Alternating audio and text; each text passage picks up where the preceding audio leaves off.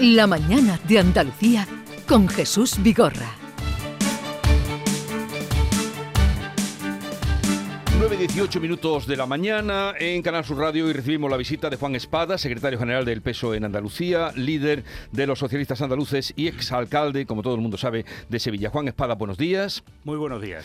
Acaban de salir, eh, digo por ir a lo último, los datos del paro, eh, que no comentaba con los tertulianos que no hay manera de que, de que salgamos, 74.744 parados más en el mes de enero, lo que lleva el cómputo nacional a 2.900.000 parados, la contratación cayó en un 24%, el número de afiliados en 215.000.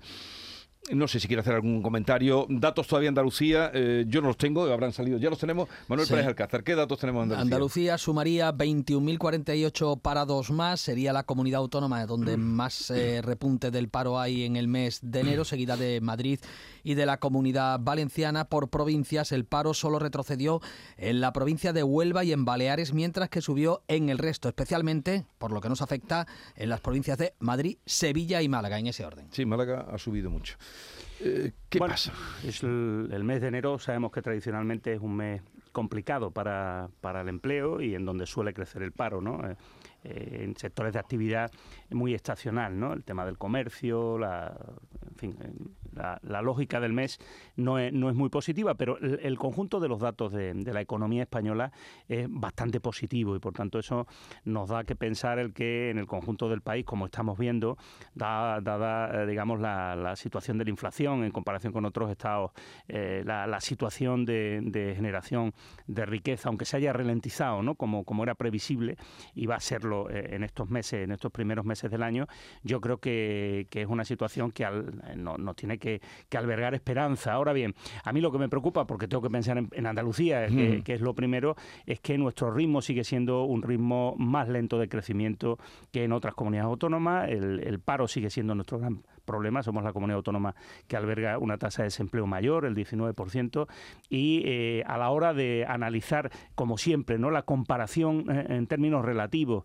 eh, en relación con el desempleo en otras comunidades autónomas, seguimos estando a la cola. Y, y eso es lo que me llama la atención respecto a, a las permanentes declaraciones del presidente de la Junta, que yo entiendo y debe ser así, que sea optimista y que sea y genere ilusión, porque para eso es presidente de la Junta, pero debe ser también realista y no, no, yo creo que no es, no es positivo trasladar una imagen que no es cierta, que es la de somos la loco- locomotora económica del país. Eso no, no se traslada luego a los resultados reales y al final la gente eh, pues se le frustra ¿no? en sus expectativas. Yo creo que la Junta tiene que ser más, más diligente sobre todo en lo que puede poner para mejorar la situación del empleo y es en donde yo creo que está flaqueando claramente, que es la ejecución de las inversiones propias de la Junta de Andalucía, el ritmo de esas inversiones, la creación de empleo que llevan esas inversiones. Los fondos europeos que está gestionando la Junta van muy lentos en su ejecución. Yo creo que hay que centrarse en la gestión, en la ejecución de, de lo que tú tienes, lo que tú puedes aportar y menos en la propaganda. Yo comprendo Mm. que, que hay elecciones municipales muy pronto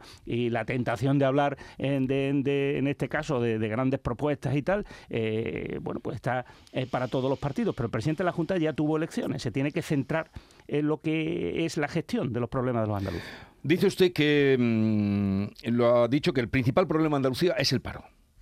Bueno, el principal problema, eh, desgraciadamente, de Andalucía Sí. ahora y hace muchos años es que somos la comunidad autónoma con una tasa de desempleo más alta. Y eh, afortunadamente, eh, en estos últimos años, y oiga, es como consecuencia de las políticas económicas del Gobierno de España, lo tengo que decir, tenemos más contratación indefinida, esto es muy positivo, también en Andalucía. Tenemos más contratación de mujeres y de jóvenes, es decir, el empleo es menos precario el que se está creando, esto es muy positivo.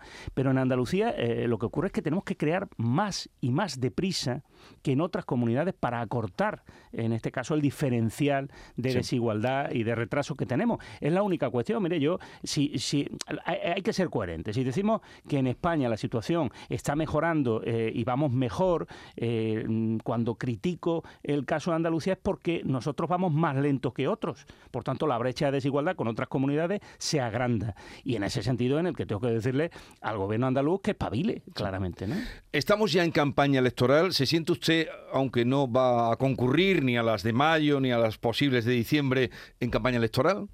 Sí, en campaña electoral al final eh, estamos todos y por tanto ahora la obligación desde la dirección regional de mi partido es primero eh, apoyar a nuestros candidatos y candidatas en esas elecciones municipales, eh, coordinar y, poner recursos para que esto se lleve a cabo, pero sobre todo poner en valor ¿no? qué significa la opción de un proyecto socialista en un municipio. Yo eso lo conozco bien y por tanto pues también me ilusiona ¿no? el poder aportar, apoyar, ayudar a esos candidatos o candidatas en todos y cada uno de los pueblos y ciudades de Andalucía, porque son unas elecciones bonitas. A mí me gustaría que estas elecciones respetáramos todos ese debate local, ¿no? ese debate de mm. los proyectos de ciudad eh, de cada uno, de, esos alcaldes o alcaldesas que se presentan, de esas alternativas de gobierno que quieren enseñar sus proyectos, ilusionar a la gente y generar confianza. Ojalá no hablemos siempre de lo mismo y de cuestiones de política nacional todo el día, porque oiga, en rincones de Andalucía la gente quiere hablar de lo que le plantean sus candidatos o candidatos a alcalde o alcaldesa. Bueno, le he oído decir a usted, señor Juan Espada, que se siente en evaluación continua, pero ¿evaluado por quién? Llevo muchos años así. ¿Quién le evalúa? Yo creo que es bueno, además, ¿eh? Yo soy de los firmes defensores de que esto más que hacer un gran examen final, ¿eh? ¿se acuerda, no? La selectividad y estas cosas que hacíamos en nuestra época, lo mejor es evaluarte continuamente y ponerte objetivos ambiciosos, ¿no? Te evalúan siempre los ciudadanos. Es decir, eh, otros son, en este caso, pues, pues si quieres, eh, quienes te trasladan eh, la presión de resultados, de objetivos, pero a mí lo que me importa en definitiva es la opinión de los ciudadanos. Los ciudadanos deben saber que trabajamos para ellos, que les representamos, que nos, nos dieron el voto en el Parlamento de Andalucía para hacer nuestra labor en el Parlamento. Por eso nos enfadamos cuando vemos que no nos dejan hacer la oposición que debemos hacer, que pedimos información y no nos contestan, que trasladamos debates y sencillamente la mayoría absoluta o el rodillo ahora mismo del Partido Popular no quiere que se hable de este tipo de cuestiones y, con sus votos lo puede hacer y entonces nos tenemos que mm. callar la boca. Este tipo de cuestiones. Por tanto, yo estoy satisfecho en el sentido de que nos estamos dejando la piel desde el Grupo Parlamentario Socialista para hacer lo que los andaluces han decidido, que es hacer oposición en esta legislatura, pero sobre todo para construir la alternativa de gobierno de las próximas. Nunca se genera una alternativa en los últimos meses de una legislatura. Si eres coherente y trabajas duro y te esfuerzas cada día, al final de cuatro años puedes tener opciones de ser esa alternativa. Y eso se hace día a día, no se hace, eh, en este caso, en, un breve periodo de tiempo. Bueno, usted fue consejero de Vivienda, Transportes y Urbanismo. Ordenación del territorio. Ordenación del territorio se llamaba entonces, vale. Pero transporte no le tocaba. vivienda, no, estaba ahí. Bueno, bueno, en cualquier caso fue eh, consejero. Pero territorio, al territorio le cabe todo. Al territorio le cabe todo. De transporte. Eh, el presidente de la Junta anunció, que usted ya aludía, esos grandes proyectos, que quiere retomar el AVE directo Sevilla-Málaga, un proyecto que se quedó en un tiempo, ahí incluso se invirtió en aquel ramal que se iba a hacer. Eh, ¿Usted le apoyará? Él dijo que, necesitaba también el apoyo del gobierno central, supongo que el de aquí. ¿Usted le apoyará en ese proyecto? ¿Cree en ese proyecto? Usted sabe que, yo soy, eh, y cuando he sido alcalde de Sevilla, un firme defensor de, de todo tipo de alianzas entre grandes ciudades y siempre he defendido, aquí en esta casa también, que entre Málaga y Sevilla hay que reforzar todo tipo de sinergias, sinergias económicas, sinergias, por supuesto, de conexión entre infraestructuras de, transporte, mejorar todo eso significa generar más empleo, más actividad económica y más riqueza. Por tanto, está clara que las infraestructuras de alta velocidad han demostrado ser eh, infraestructuras que generan esa riqueza y hay que apoyarlas. La cuestión es priorizarlas. Esta es la cuestión. Es decir, no el señor Moreno y yo eh, evidentemente estamos de acuerdo en que, en que la conexión por alta velocidad entre las ciudades andaluzas es, algo fundamental para el desarrollo de Andalucía y por supuesto nuestra obligación es impulsarlo y buscar acuerdos para la financiación. Yo lo he hecho en Sevilla para la financiación del metro y al final, pues mire, ha salido bien. Siempre voy a defender la vía de los acuerdos para encontrar financiación para infraestructura de transporte costosa. La cuestión aquí es eh, que el señor Moreno eh, saca a colación ahora una infraestructura eh, que sigue pendiente en Andalucía, que se impulsó en gobiernos anteriores en la Junta de Andalucía y que finalmente no hubo financiación para acabar de rematarla y yo espero que la haya en un momento determinado eh, más adelante para poderla rematar. Creo que se hará pero eh, en este momento el señor Moreno no debe engañar a los andaluces. Él sabe perfectamente que no es ahora mismo la infraestructura prioritaria hay infraestructuras prioritarias ahora mismo que están aún pendientes eh, y es lógico que en Almería pues se hayan enfadado bastante con este anuncio del señor Moreno porque creo que Granada y Almería eh, merecen una prioridad eh, más importante en estos momentos para rematar, acabar infraestructuras que llevan esperando mucho tiempo. E igualmente ocurre también en la alta velocidad entre Sevilla y Huelva.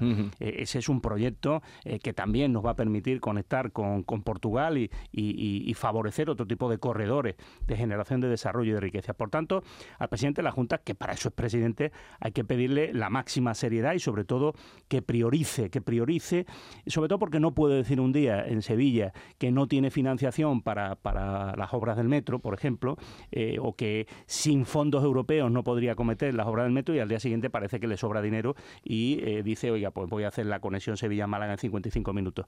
En definitiva, en el fondo estamos de acuerdo, el proyecto debe hacerse, pero deben priorizarse ahora mismo infraestructuras que creo que hay que acometer antes que esa conexión directa. ¿Y qué otros mm, asuntos habría que priorizar? Pues Según usted, eh, antes que el, eh, AVE eh, Sevilla-Málaga. El, problema que tiene, que tiene el señor Moreno Bonilla es que ha asumido tantísimos compromisos y lleva cuatro años gobernando y ha ejecutado en materia de infraestructuras de transporte o, por ejemplo, de carreteras ningún proyecto, que claro, la credibilidad está un poquito por los suelos. Es decir, yo creo que tiene que centrarse en gobernar y en gestionar esas infraestructuras más que en seguir prometiendo porque todavía no ha cumplido nada. Entonces, yo lo que le diría es, oiga, ahora mismo hay un sentir generalizado respecto a la necesidad de recursos económicos para la atención primaria y para la sanidad pública. Pues señor Moreno, lo que estamos esperando es que usted anuncie recursos extraordinarios para la sanidad pública, para que tengamos un médico en 48 horas o para que podamos, en este caso, mejorar las condiciones laborales, que es lo que están demandando los pacientes y los profesionales sanitarios. Esos son los anuncios que ahora mismo espera Andalucía. Otro tipo de cosas suenan a anuncios electorales, eh, que por cierto el señor Moreno también critica cuando los hace el señor Sánchez. Entonces, yo creo que se aplique el cuento que hay mucho pendiente aún. De ¿Habla usted por el salario mínimo interprofesional que dijo que era en el mismo día. tenía tu fillo pero fíjese la contradicción. El mismo día que el señor Moreno además con la consigna de Génova, ¿no? del Partido Popular, critica el anuncio del presidente del gobierno en el Senado, en el mismo día y en el mismo momento, él hace otro anuncio claramente electoral, porque sabe perfectamente que no puede acometer la obra mañana ni pasado, que es esa conexión directa del AVE Sevilla-Málaga, y se queda tan ancho, si me lo permiten. Oiga, eh, seamos coherentes, es decir, eh, si usted dice que esto es electoral, y fíjese, en el caso del salario mínimo interprofesional, es una realidad no así lo que está anunciando el señor Moreno Bonilla, que es un futurible. ¿eh? Pues ya, es como mínimo contradictorio. No puede decir una cosa y la contraria, en este caso, aplicándosela a sí mismo.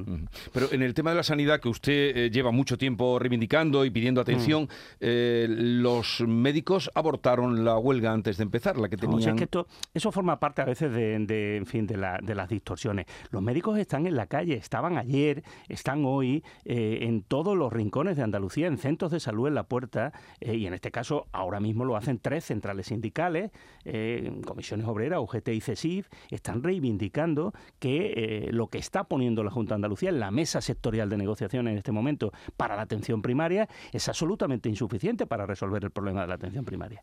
Debemos decirle a los ciudadanos que lo que fue una propuesta de acuerdo el otro día con una de las organizaciones que está presente en la mesa sectorial, bueno, pues está por concretar de qué vale, pero el resto de las organizaciones no han dicho que eso sea suficiente para resolver los problemas de la atención primaria. Yo es que a veces creo que el señor Moreno emplea mucho esfuerzo en querer parecer lo que no es.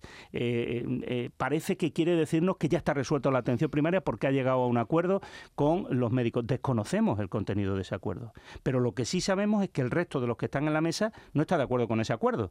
Por tanto, oye, vamos a decirle la verdad a los andaluces y sobre todo, mire, sabemos que es un problema complejo, pero ¿por qué el señor Moreno Bonilla no va al Parlamento, hace un debate monográfico, él, a petición propia, y dice cuántos recursos extraordinarios va a poner y cómo va a organizar la atención primaria para que mejore. ¿Por qué no coge ese toro, si me lo permite, mm. por los cuernos? Porque es realmente el problema ahora mismo más grave que detectan los andaluces y las andaluzas ¿no? en, su día a día. Mm.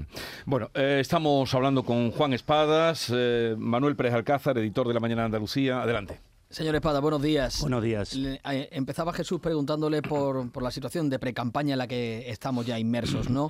En la última encuesta del Centro de Estudios Andaluces se le daba malas expectativas a su partido, especialmente en las capitales de provincia. Decía que eh, se impondría el Partido Popular en, en todas, prácticamente en, el, eh, en Sevilla, donde mantendrían, podrían tener mantener, mantener la alcaldía, aunque con victoria del Partido Popular. ¿Cuáles son las expectativas de su partido y manejan ustedes otros datos internos? Mire, no sabe cómo me alegra que me haga, esa pregunta porque voy a tener la oportunidad de decirle a los andaluces y andaluzas que nos escuchan que estamos ante, ante un caso de manipulación muy grave de un instrumento público pagado con recursos públicos, que es el Centro de Estudios Andaluces, un centro que se dedicaba hasta hace unos años a hacer investigaciones sociológicas, científicas eh, sobre Andalucía, sobre la, la opinión, los gustos, las necesidades de los andaluces y que el señor Moreno Bonilla ha convertido en un instrumento electoral del Partido Popular. Esto es muy grave. Lo que estoy diciendo aquí es muy grave, es manipulación. Esa encuesta a la que usted se refiere no la firma nadie desde el punto de vista técnico y científico. Es decir, estamos trasladando una opinión a los andaluces y andaluzas que no está sustentada en nadie que con su nombre firme. Si usted va a esa ficha técnica, verá que pone dirección del Centra. Imagínese si yo sacara una encuesta ahora y pusiera dirección del PSOE como autor de la encuesta. ¿Qué credibilidad tiene eso? Mire, eh, yo he dado esa encuesta a personas de distintas universidades, a sociólogos, especialistas en la materia, y me dicen que es una absoluta vergüenza, y lo tengo que decir así. O sea, se están tratando datos sin ningún tipo de sesgo de voto, eh, por ejemplo, que dicen que la intención de voto del Partido Socialista en Sevilla es una, en esa encuesta respecto a las últimas elecciones municipales del 19 y es 10 puntos por encima. O, por ejemplo, la intención de voto de un grupo político como Adelante Andalucía en Cádiz, hoy gobierna eh, y a la que le da eh, un resultado completamente diferente. Es decir, es una encuesta manipulada y la hace un gobierno autonómico. Yo, desde luego, le voy a pedir al señor Moreno Bonilla en sede parlamentaria que explique bien quién ha hecho esa encuesta y por qué esa encuesta, desde el punto de vista técnico, no responde a una realidad. No responde a lo que técnica y objetivamente debe ser una encuesta. No tiene ni uno ni dos errores. Es que está claramente manipulada para orientar en este caso a los ciudadanos. Y mire, es que desgraciadamente esto ya lo he visto antes y entonces me empieza a preocupar no solo porque se hace con recursos públicos, sino porque encima eh, al final genera eh, en la opinión pública andaluza, y es lógico la pregunta que usted me hace, una especie de, de verdad que otros tenemos que desmentir o que otros tenemos que negar. Y yo no estoy dispuesto a hacer política así. Mire, eh, nosotros, como dirán todos los partidos, vamos a presentar nuestros mejores candidatos o candidatas. Nosotros tenemos proyectos municipales muy solventes. Queremos que estas elecciones sean limpias y, por tanto, que la Junta de Andalucía ni manipule ni introduzca encuestas de estas características que no tienen un mínimo de solidez. Mm. Dejemos a los encuestadores, dejemos a los organismos independientes que hagan las encuestas que tengan que hacer y a los medios que publiquen las que tengan que publicar. Pero hombre, que el gobierno andaluz se dedique a otra cosa, de verdad. Esto no es un CIS. este no es el Centro de Investigaciones Sociológicas Andaluz, cuidado. No confundamos. Que tampoco está a salvo de, críticas. pero que publica cuáles son sus microdatos y que por tanto sabemos perfectamente y un especialista puede consultarlo, cosa que no hace el Centro de Estudios Andaluces. Esta es la cuestión. Y, más allá de la crítica a, la gestión del centro, señor Espadas, ¿qué expectativas le preguntaba yo que tiene su partido de cara a las municipales? Pues claro, muy alejadas de lo que dice esa encuesta y ese estudio, como se puede imaginar. Mire, nosotros también tenemos datos. La única cuestión es que como son datos y encuestas que hemos encargado nosotros, no tenemos la osadía de querer como la única eh, y el único resultado. Para nosotros, eh, evidentemente, estas elecciones municipales van a ser muy competidas, primero, Segundo, claramente ahora mismo en eh, las ciudades en donde gobierna el Partido Socialista, donde tenemos alcaldes socialistas, el PSOE es primera fuerza y es primera fuerza con solidez, es decir, con proyectos que siguen teniendo la confianza y una opinión pública muy positiva mm. para quienes están al frente de esos ayuntamientos y en donde no lo estamos, claramente estamos viendo un equilibrio de fuerza a derecha o a izquierda que se puede decidir por un concejal arriba o abajo para gobernar el Partido Popular o el Partido Socialista. Esa es la foto que tenemos. O sea, que aspira a mantener las cuatro capitales de provincia donde gobiernan ahora mismo. Sin lugar a dudas, pero es que aspiramos también a ganar alguna otra fruto, en este caso, insisto, de que la fuerza a izquierda y derecha estén mucho más reñidas y, por tanto, en un momento determinado podamos conseguir alcaldías como consecuencia de acuerdos a la izquierda.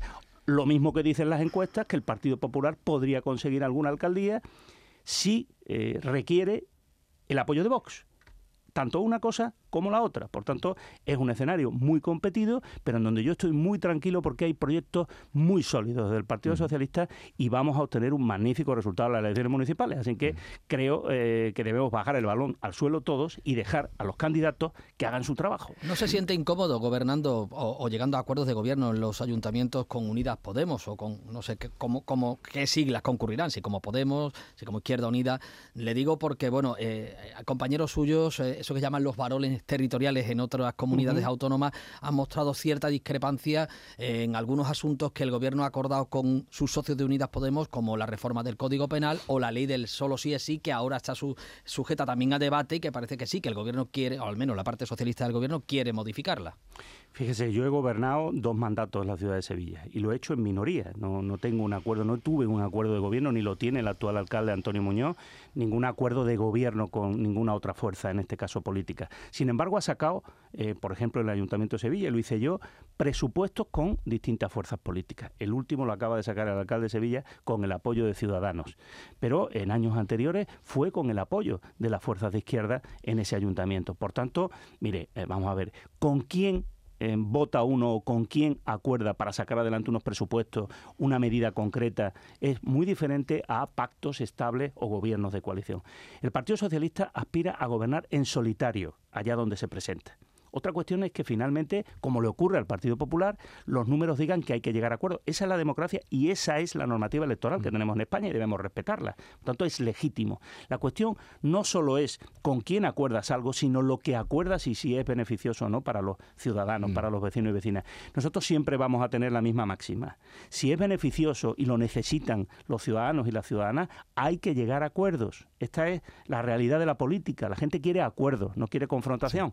Y lógicamente que sean transparentes, que se puedan explicar. ¿Cree usted, señor Espadas, que hay que reformar cuanto antes la ley del solo sí es sí? Sí. Eh, ¿Le perjudica al PSOE andaluz o el que no se reforme? La gente eh, que tenía, creo yo, una esperanza, teníamos todos, de que, de que esa ley, que ha significado un claro avance, eh, bueno, en algo que parece fundamental, ¿no? ¿Cuántas tertulias habrá habido aquí en Canal Sur sobre que el consentimiento de una víctima, en este caso de, violencia de género, de una, de una víctima, de una agresión sexual, eh, tenía que quedar claro en la normativa que si no daba su consentimiento expreso, no había ningún tipo de, de, acuerdo que permitiera eh, soslayar eh, esa agresión sexual, esa violación. ¿Cuántas veces hemos demandado eso? Esta ley ha puesto eso encima de la mesa y, por tanto, ha supuesto un gran avance. Cuando decimos que la ley, eh, por el hecho de mantener el consentimiento expreso como una cuestión fundamental, es una ley que ha significado un avance, nos seguimos reiterando en que ha sido así. Pero, desgraciadamente, la interpretación de otros artículos, fundamentalmente de la aplicación de penas, por algunos tribunales, no todos, pero por algunos, algunos en un número importante, ha significado para la opinión pública un auténtico problema y una alarma social. Por tanto, hay que corregir la norma y corregir técnica y jurídicamente esa cuestión. Es decir, que no pueda haber una sentencia, eh, que no pueda haber una decisión judicial que rebaje penas donde realmente no queremos que se rebajen. Pues si, si, ha, habido un error en ese sentido, debe corregirse. Lo tiene usted muy claro y ha sido contundente. Eh, que el rey Mohamed VI no haya recibido a Pedro Sánchez en la cumbre de Rabat, que comienza hoy, eh, ¿lo considera que como un desaire? Mire, en Andalucía conocemos bien cuál es el protocolo, en este caso, de, la Casa Real en Marruecos y cuáles son las relaciones complejas en muchos tiempos, en muchos momentos, ¿no? Del gobierno de España. Eh, bueno, ¿cuáles han sido las relaciones? Por cierto, muy buenas relaciones de la Junta de Andalucía, históricamente también con, el gobierno de Marruecos. Andalucía, al final, eh, para nosotros es muy importante que esas relaciones vayan bien. Cuando no van bien, a quien más le cuesta y a quien más problemas le genera es, entre otros, Andalucía, además de, de Ceuta y Melilla. Por tanto, eh, la noticia, la buena noticia eh, de hoy es los acuerdos que puedan salir de esa ronda de negociaciones, acuerdos económicos, acuerdos sociales, eh, del tipo que sean. Eh, la cuestión sobre si se recibe físicamente o si se habla por teléfono, todos sabemos que el protocolo con la Casa Real de Marruecos es complejo y a veces nos llama la atención, nos parece en este caso un, despecho, pero, pero mire, yo creo, y, y en esto insisto, como soy el responsable en Andalucía de la oposición al gobierno andaluz, yo lo mismo que le digo que creo que el gobierno gobierno de España está intentando esmerarse ¿eh? y le pido también al gobierno de Marruecos que, sea eh, y que como contrapartida también se esmere la relación con España, eh, le pediría al gobierno andaluz que preste más atención a la relación con Marruecos, que creo que la tiene bastante eh, abandonada. Eh, y al margen de que las relaciones internacionales sean competencia del Estado, creo que la Junta de Andalucía debe seguir manteniendo tradicionalmente lo que han sido unas buenas relaciones y el presidente de la Junta creo que debería visitar más también el país vecino. Bueno, pues Juan Espadas, secretario del Peso de Andalucía y de los socialistas andaluces, gracias por haber estado con nosotros pasando los temas de actualidad. Encantado, siempre. Que tenga un buen día. Igualmente. Son las 9.43 minutos de la mañana, la mañana de Andalucía, en Canal Sur Radio, seguimos. La mañana de Andalucía con Jesús Vigorra.